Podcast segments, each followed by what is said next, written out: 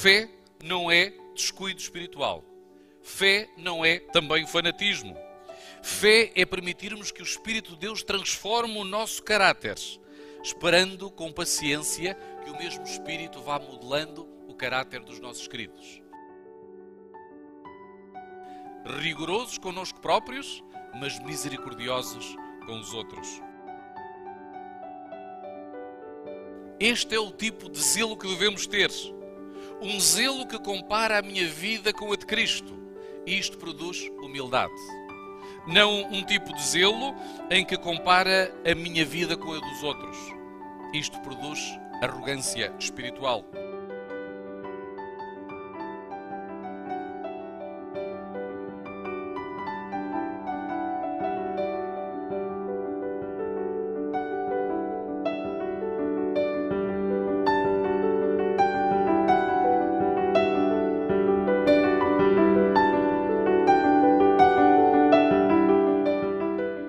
Olá, este é o podcast Encontro, o podcast semanal que lhe trará alimento espiritual para a sua semana.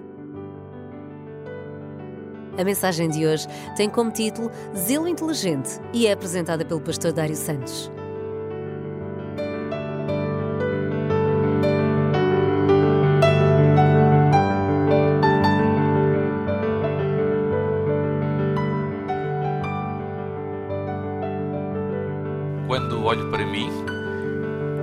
Sei como é que me posso salvar, mas quando olho para este maravilhoso Senhor, eu não sei como é que me posso perder. Por isso louvamos a Deus pela, pelo hino preparado especialmente por esta família. Quero abraçar os meus queridos irmãos nesta manhã de sábado, esperando que a presença de Deus faça sentir de uma forma especial e íntima nos nossos corações. São também aqueles que nos assistem através da transmissão do YouTube e hoje, de uma forma especial, de forma diferenciada, eu gostaria de agradecer à equipa técnica que está lá em cima e que sábado após sábado garante cada uma das transmissões. A missão também acontece através do streaming. Por isso, se ainda não subscreveram o canal da Igreja de Setúbal, façam like, façam joia, subscrevam o nosso canal, vocês vão ser abençoados.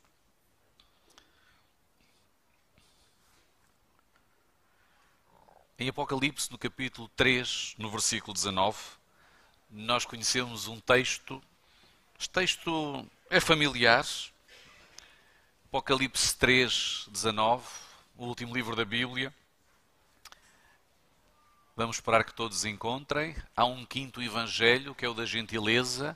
Se alguém estiver ao nosso lado e não conseguir encontrar o texto, nós podemos ajudar essa pessoa a encontrar o texto. Apocalipse 3, 19. Ele diz assim: Eu repreendo e castigo a todos quantos amo. Sê, pois, zeloso e arrepende-te. Será que é bom ter zelo? De acordo com este texto, Jesus espera que sejamos zelosos. Mas reparem no zelo que devemos possuir. Não é um tipo de zelo que procura mudar a vida dos outros mas é um zelo que procura mudar a nossa própria vida. E esse zelo, de acordo com o texto do Apocalipse, produz arrependimento. E a palavra arrependimento, metanoia em grego, significa mudança de direção. Se eu ainda não mudei de direção em várias áreas da minha vida, se calhar eu estou apenas convencido e não estou convertido. Há pouquinho tivemos um jovem que fez a introdução da mensagem desta manhã. Obrigado por teres, por teres lido. Vamos abrir as nossas Bíblias em Romanos, no capítulo 10, no versículo 1 e 2. Romanos, capítulo 10, versículos 1 e 2. E o apóstolo São Paulo vai introduzir a temática desta manhã: zelo inteligente. Ele diz assim: Irmãos, o bom desejo do meu coração e a oração a Deus por Israel é para sua salvação porque lhes dou testemunho de que têm zelo de Deus, mas não com entendimento. Não com entendimento. Os judeus eram muito zelosos em vários domínios. Eles possuíam muitas regras sobre aquilo que se podia fazer e aquilo que não se podia fazer. E às vezes é mais fácil seguirmos as regras do que estabelecer princípios e refletir. Por exemplo, no dia de sábado, havia uma regra no Mishnah, na tradição rabínica, que no dia de sábado só se poderia andar 2 mil côvados. Estamos a falar sensivelmente em 900 metros. Ora, eles continuaram a legislar e diziam que se tivéssemos preparado as refeições de sábado na sexta-feira, poderíamos duplicar a distância. Em vez de fazer 900 metros, poderíamos fazer 2 quilómetros. E se conseguíssemos trazer um rolo de fio e prendendo às casas onde nós tivéssemos instalado, quase que não haveria limites. Quer isto dizer que o sábado tornou-se um fardo. A guarda do sábado tornou-se um fardo. E nós sabemos que Jesus disse que o sábado foi feito por causa do homem e não o homem por causa do sábado. E é indispensável que estas palavras fiquem guardadas no nosso coração com uma verdade suprema. No plano espiritual, o ser humano está acima das instituições. Jesus veio para trazer salvação, veio para trazer dignidade, veio para levantar o ser humano. Mas a ignorância dos judeus levou Paulo a realizar esta afirmação: que eles tinham zelo sem entendimento. O que é que diz o versículo 3? Porquê é que eles tinham zelo sem entendimento? Vejam o que diz Romanos 10, 3. Porquanto, não conhecendo a justiça de Deus e procurando estabelecer a sua própria justiça, não se sujeitaram à justiça de Deus. O zelo fanático muitas vezes apresenta-se como a postura dos antigos judeus. A ignorância é que eles não sabiam como é que funcionava o Evangelho. Eles não sabiam equalizar a justiça e a misericórdia. Eles eram tão cheios de zelo para estabelecer a sua própria justiça que trabalhavam e legislavam nessa direção.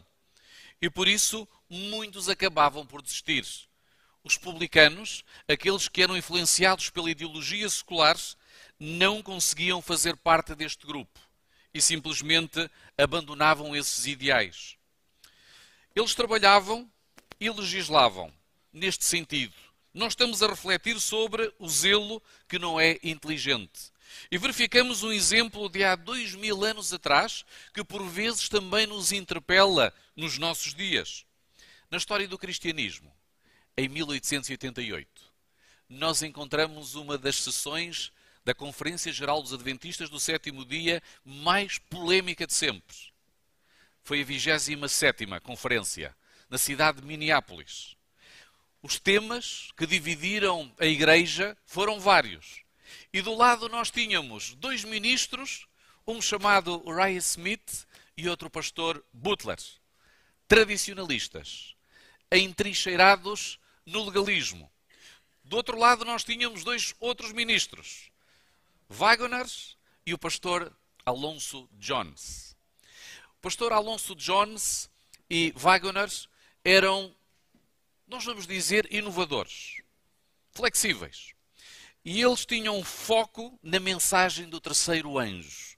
E é interessante que Ellen White vai endossar a posição destes dois jovens ministros, trazendo tensão àquela conferência geral. E estes velhos ministros pioneiros da Igreja chegaram inclusive a colocar em causa o ministério profético de Ellen White.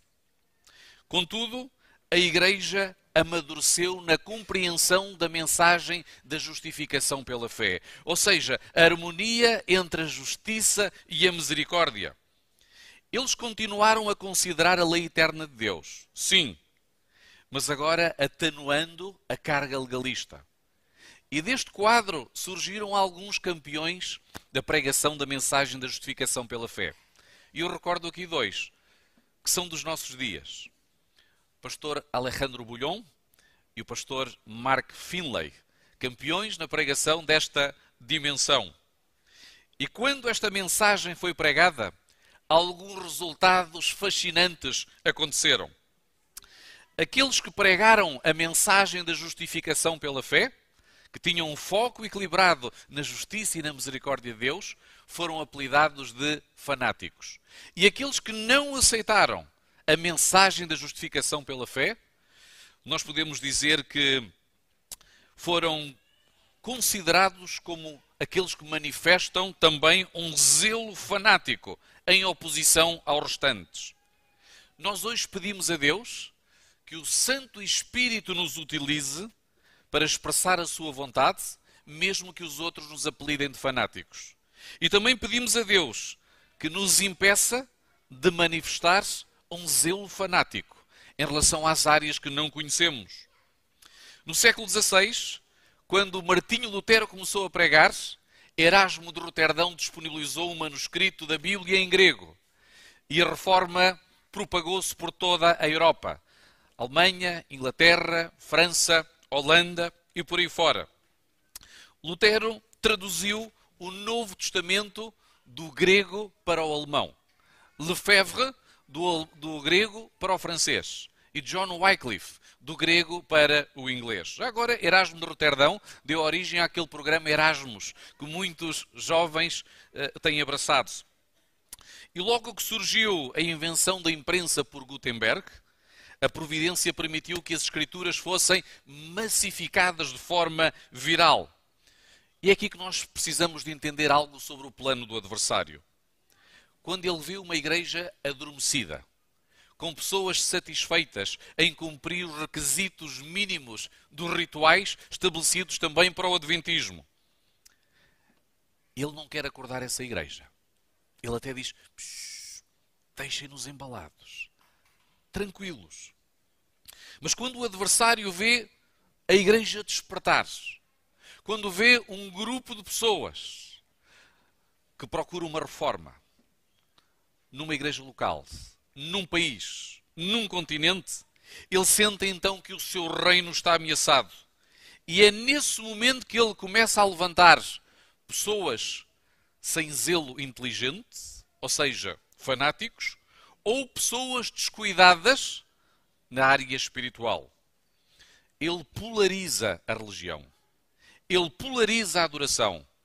E nós temos encontrado uma sociedade civil polarizada, fraturada. E isto também acaba por se refletir cada vez mais na Igreja. Os da direita, os da esquerda, os liberais, os conservadores. Este é o plano do nosso inimigo. No início foi difícil para o adversário utilizar esta estratégia na Alemanha, porque Lutero pregava apenas a Bíblia, a sola a Escritura. E os seus alunos amavam a Bíblia, amavam a palavra de Deus. A Bíblia transmite bom senso. A Bíblia transmite as prioridades de Deus. Mas quando Lutero foi preso, foi então que o inimigo começou a trabalhar. Três homens vieram visitar Wittenberg, a localidade onde estava situado uh, o magistério de Lutero. Um deles chamava-se Saltério, que significa celestial. Outro Stubner e o terceiro Storge. Estes homens, quando pregavam, diziam: Lutero iniciou a reforma e nós vamos completá-la. Nós somos os novos Luteros. Martinho retirou-nos da tradição bíblica, perdão, da tradição católica e conduziu-nos até à Bíblia. Só que agora nós vamos passar por uma próxima etapa a letra da Bíblia é seca e nós vamos diretamente ao Espírito. Ele pode falar connosco diretamente. Quando nós somos crianças espirituais, diziam os opositores de Lutero, nós utilizamos a Bíblia. Mas quando somos adultos espirituais, podemos falar diretamente com Deus através do Espírito Santo. Diziam eles. Estes homens produziram divisão e confusão ali em Wittenberg. Deus nunca deu o seu espírito para que a sua palavra seja desprezada. Martinho Lutero costumava dizer: qualquer ensinamento, qualquer ensinamento que não esteja fundado na Bíblia deve ser rejeitado, mesmo que faça chover milagres todos os dias. Por isso, quando Martinho Lutero saiu da prisão, ele veio a Wittenberg e aqueles três homens queriam debater com ele. Eles tinham tido um grande êxito na ausência de Lutero. Houve muitos estudantes que abandonaram a escola. Professores, trabalhadores deixaram de estudar. e estavam todos a caminhar para um extremo. Eu conheci um amigo há muitos anos atrás que dizia que Jesus estava quase a voltar e por isso não precisava mais de estudar e abandonou a escola. Nós deveríamos viver aquela frase célebre de Ellen White, na vida material como se Jesus viesse daqui a 100 anos, mas espiritualmente como se ele viesse hoje. E um dos três amigos, curiosamente, era guardador do sábado. Martinho Lutero ainda não tinha recebido a verdade sobre o sábado. E eles ensinavam várias verdades que eram bíblicas. Os fanáticos ensinavam também corretamente o batismo por imersão. E esta realidade deixava o quadro bastante complicado, porque nós somos pessoas de raciocínio lógico. Se alguém nos apresenta um conjunto de verdades, nós induzimos ou deduzimos que este ou esta é um arauto da verdade. Mas se o inimigo nos tiver que conduzir ao erro, também ele nos vai contar a verdade. E Lutero repreendeu aqueles três fanáticos, dizendo que não tinha confiança na religião deles. Irados e desapontados, aqueles três amigos abandonaram a cidade de Wittenberg. Mas, no entanto, eles deixaram atrás de si o vírus do fanatismo plantado nos seus habitantes. E o vírus do fanatismo manifesta-se através da discórdia, da crítica e da desunião. E Lutero resolveu unir-se com todas aquelas pessoas que simpatizavam com a doutrina dos três, dos três, das três pessoas com zelo pouco inteligente. E por isso, naquela noite, ele subiu à tribuna na Catedral de Wittenberg. Todos esperavam que ele fosse repreender a obra extremista de uma forma poderosa. Mas Lutero não fez isso. Ele deu um estudo bíblico tranquilo, sem atacar aqueles três homens. E é curioso que eles ouviram-no refletir sobre vários versículos da Bíblia e pensaram que em algum momento ele iria repostar. Iria haver, como dizem os jovens, fight, battle. Iria haver ali uma luta. Mas Lutero terminou a reunião e nem sequer mencionou os fanáticos. Mas disse: Eu amanhã vou estar aqui e gostaria de vos convidar novamente para assistirem à palestra que eu vou apresentar. Na noite seguinte, todos vieram com enorme expectativa. Pensaram, agora sim, agora sim nós vamos ter uma grande disputa. Nós vamos ouvir Lutero a denunciá-los. E alguns fanáticos estavam por ali. Sabem que o aficionado fanático nunca perde um bom evento religioso. E alguns deles estavam ali. Inclusive, naquela noite, eles vinham preparados para contradizer Lutero, para se levantar, inclusive, mas Martinho voltou a dar um estudo bíblico calmo, tranquilo. 30 minutos de pregação. Terminou a reunião e uma vez mais não mencionou os fanáticos e a sua doutrina. Depois de seis noites de reunião na Catedral de Wittenberg, o fogo do fanatismo foi apagado naquela localidade, sem nunca ter mencionado os fanáticos e as suas doutrinas. Porque a pregação da Bíblia acalma, acalma a alma, serena, retira-nos dos extremos e traz-nos um pensamento lógico e racional, tanto do zelo fanático como do descuido espiritual. O fanatismo é o resultado de um desmesurado entusiasmo religioso. Nós podemos, podemos dizer que quando estamos emocionalmente alterados, nós não refletimos bem. E deste sentido, o inimigo tira proveito de nós. Quando Deus levanta reformadores, normalmente ele escolhe pessoas que pregam, testemunham de forma equilibrada e inteligente. Foi assim na história da salvação até hoje. Existe um dado fascinante sobre aqueles que têm um zelo pouco inteligente normalmente hostilizam quem querem evangelizar. No século XVI, os crentes na França estavam a ficar desanimados porque a reforma protestante estava a avançar em vários países, menos na França. E por isso muitos crentes franceses fugiram para a Suíça. E os que ficaram foram martirizados. Inclusive a rainha de França teve que pedir refúgio em Novara, em Itália. Foi então que os líderes desenvolveram uma estratégia para tentar inverter esta, esta questão da reforma protestante. O que é que eles fizeram? Eles fabricaram milhares de cartazes, de outdoors, como nós diríamos hoje, e basicamente denunciavam nos mesmos os abusos e as heresias da Igreja Romana numa noite como numa campanha política. Eu sei que os nossos irmãos do Brasil estão um pouquinho ansiosos, perplexos, porque parece que é esta noite ou amanhã que as coisas se vão decidir. E os arautos daquela campanha saíram à noite e espalharam aqueles panfletos por toda a França. Toda a França, inclusive nos edifícios públicos. Quando as pessoas acordaram pela manhã, parecia que a França se tinha tornado um país protestante. E um dos cartazes, inclusive, foi colocado no quarto do rei de França, deixando-o furioso. Esta iniciativa desencadeou uma perseguição furiosa contra os reformadores, contra os cristãos. E por esta razão, a reforma em França foi atrasada. Ellen White, no Grande Conflito, menciona esta história e descreve este movimento como zelosos sem sabedoria subscreve as palavras do apóstolo São Paulo. Eles têm zelo, mas não pensam nas consequências da sua ação.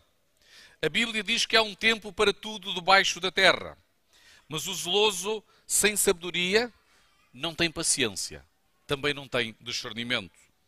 Quando agimos com zelo, com o objetivo de chamar a atenção sobre nós ou para produzir sensacionalismo, o diabo poderá estar a utilizar-nos para semear joio no campo, ridicularizando a obra do Mestre. Este é o propósito do diabo através do fanatismo e através do descuido espiritual.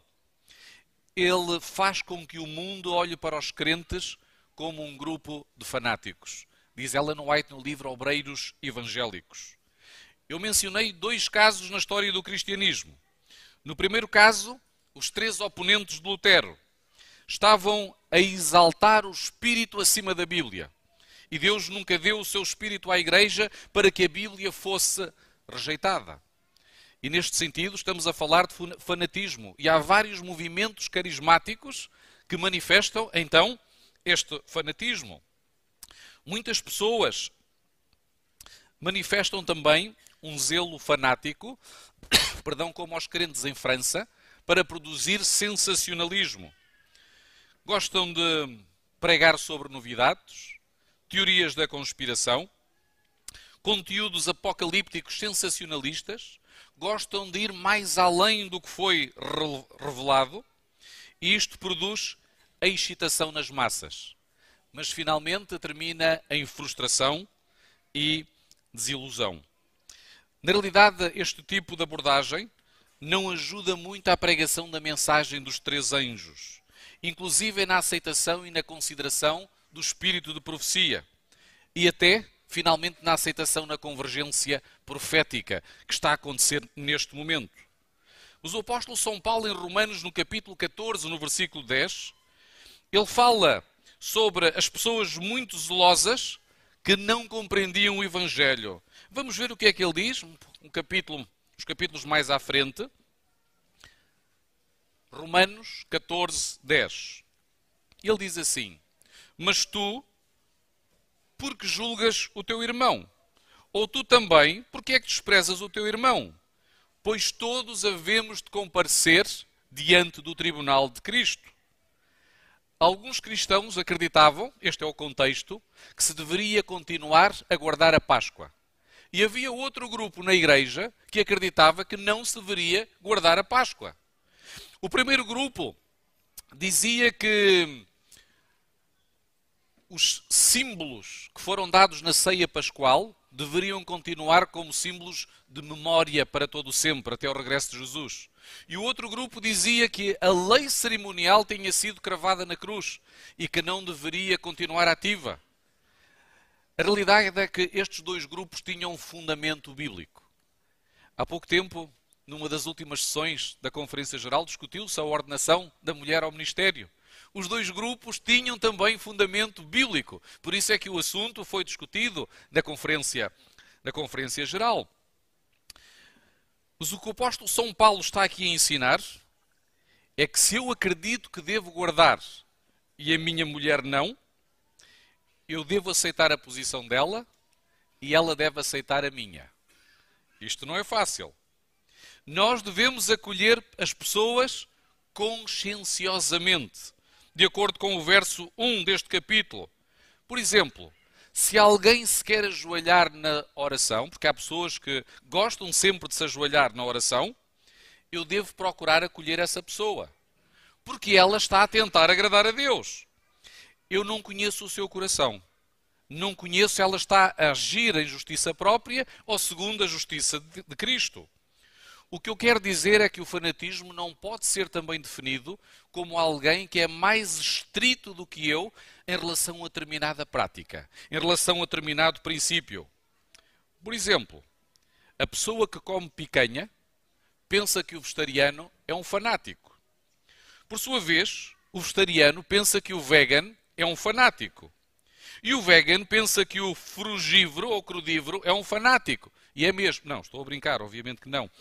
Nós não podemos definir o fanatismo como alguém que é mais rigoroso do que nós em relação aos princípios. Em relação aos princípios. Mas Romanos 14, 19 também ensina que, muito embora eu tenha que acolher o outro mais ou menos escrupuloso do que eu, existe um limite. Eu não devo aceitar o desejo de produzir contendas. Em relação ao irmão que só ora de joelhos, o seu fanatismo não é ajoelhar sempre que ora. É quando ele torna a oração de joelhos a verdade presente. É quando ele começa a querer impor essa prática na vida dos outros. Existe uma diferença entre o fanatismo e a apostasia. O fanatismo é o exagero no conteúdo da Bíblia. É um exagero no conteúdo da mensagem dos três anjos. A apostasia é a negação ou a relativização da Bíblia ou da mensagem dos três anjos. De acordo com Romanos 10, alguns crentes tinham zelo, mas era zelo sem inteligência. Quanto mais ignorante for o nosso zelo, maior é a probabilidade de nos tornarmos fanáticos ou espiritualmente descuidados. Duas faces da mesma moeda. Quando compreendemos a fisiologia do organismo, nós abordamos o assunto da nutrição com bom senso. Mas uma pessoa que não tenha compreensão suficiente sobre a nutrição ou sobre as reais possibilidades de cada um dos nossos irmãos, porque cada um tem possibilidades diferentes, nós vamos ver esta questão como preto ou branco. E a conclusão destes irmãos é assim: se tu comeres carne, és mau, se tu fores vegetariano, és bom. Isto é zelo sem entendimento. E este tipo de zelo produz dissensão e desgosto nas pessoas.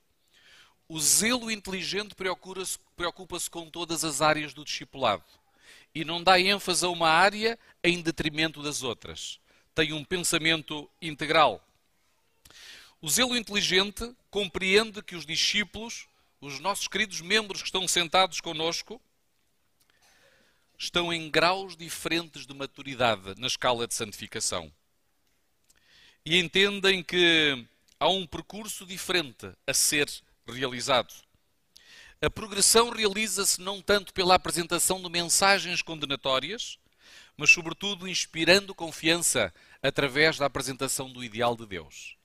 Na educação chama-se disciplina positiva. Na Holanda, a mensagem da reforma foi rapidamente aceita pelo rei. E é um sacerdote católico que abraçou esta mensagem, chamado Menon Simon. Os irmãos já devem estar a ver mais ou menos quem será este Menon Simon. Menon Simons é o fundador do movimento dos Menonitas, que é tão familiar também à nossa igreja, sobretudo pela postura do não combatente ou pela postura da paz. Ele, quando estudava a Escritura, descobriu que os crentes eram batizados pela água, pela imersão. E ele ensinou os seguidores, seus seguidores, hum, a abraçarem vários princípios que nós hoje temos também na Igreja Adventista. Simon passou a olhar com empatia para os filhos dos fanáticos. Eu explico. Quando nós vemos um crente com zelo pouco inteligente, que faz com que todas as pessoas adotem as suas práticas, uma pessoa que talvez não tenha autoridade ou respeito pela autoridade da igreja, pela liderança da igreja, pode até levantar-se num sermão, um, mas porém, se fôssemos visitar a casa desses queridos, poderíamos ficar surpreendidos com o ambiente.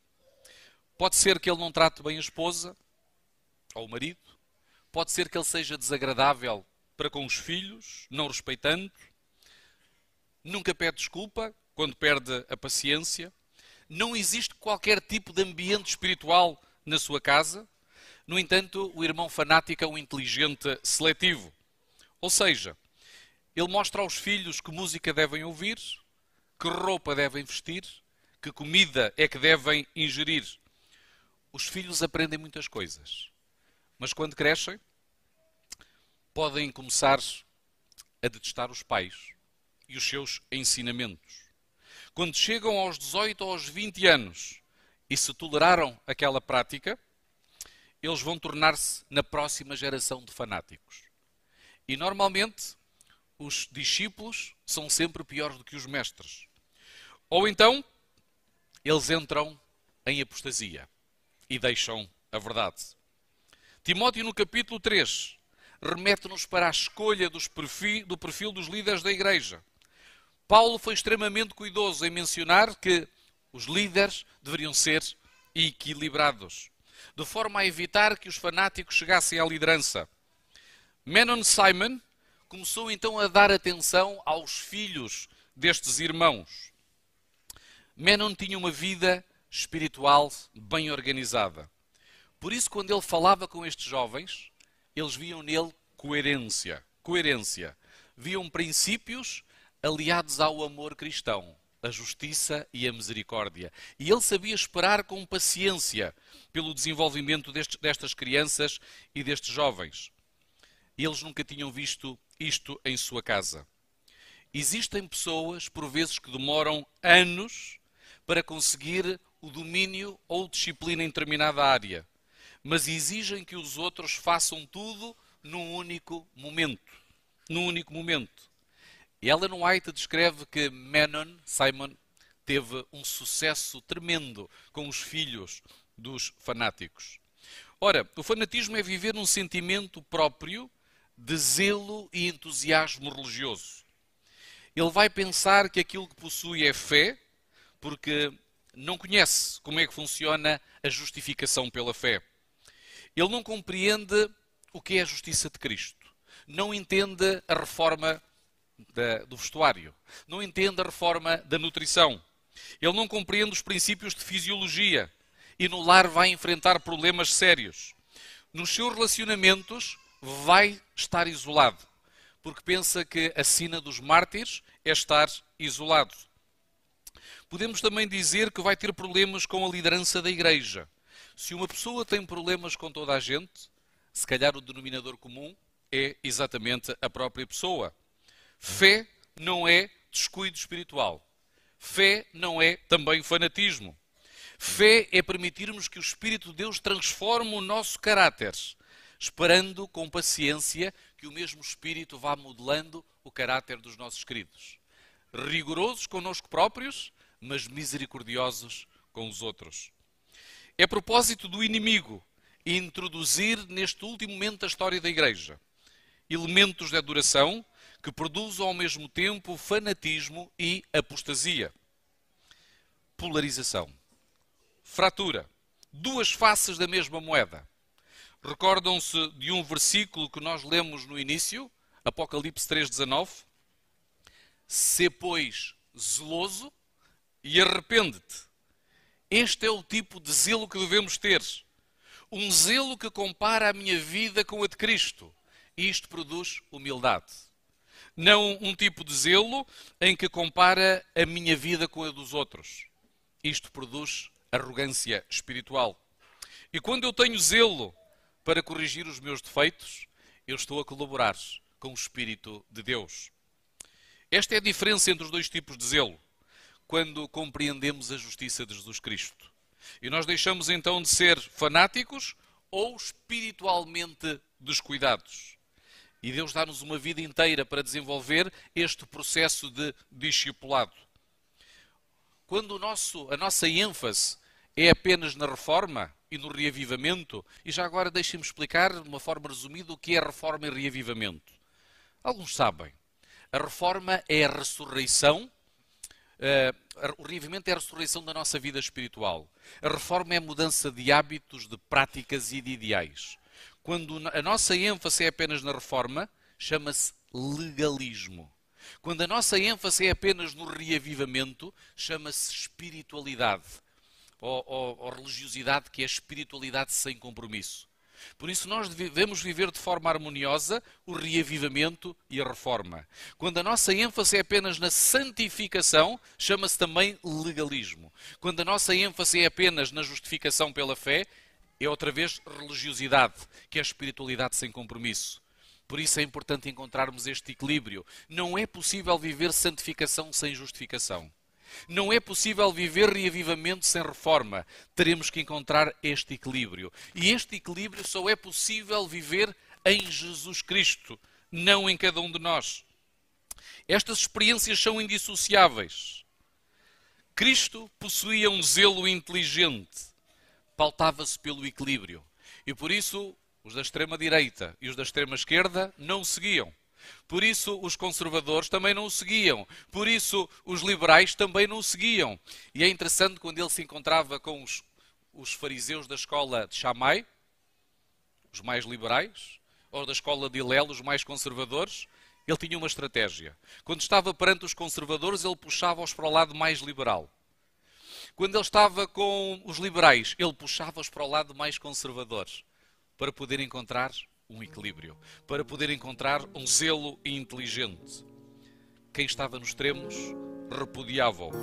Só em Cristo, meus queridos irmãos, nós vamos encontrar este zelo inteligente. Só na presença do Espírito de Deus nós vamos poder ter este equilíbrio. E não se esqueçam, esta é uma luta diária vai durar toda a vida. Se hoje nós iniciarmos este percurso e pedirmos a Deus, Senhor, por favor, investe-nos com o teu Santo Espírito, para que Ele nos dê zelo inteligente, nós vamos obter o fruto do Espírito. O zelo inteligente é um fruto do Espírito. E os frutos do descuido espiritual ou do fanatismo irão desaparecer do nosso seio. E nós vamos viver a unidade em Cristo Jesus. Vamos ser uma influência espiritual para a eternidade. Que o Senhor nos abençoe neste percurso. Amém.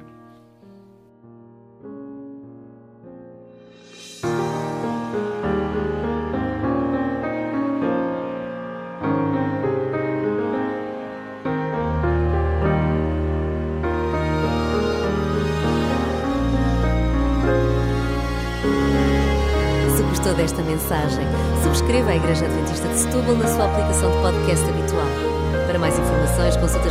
redes sociais em adventistas.setúbal. Tenha uma boa semana.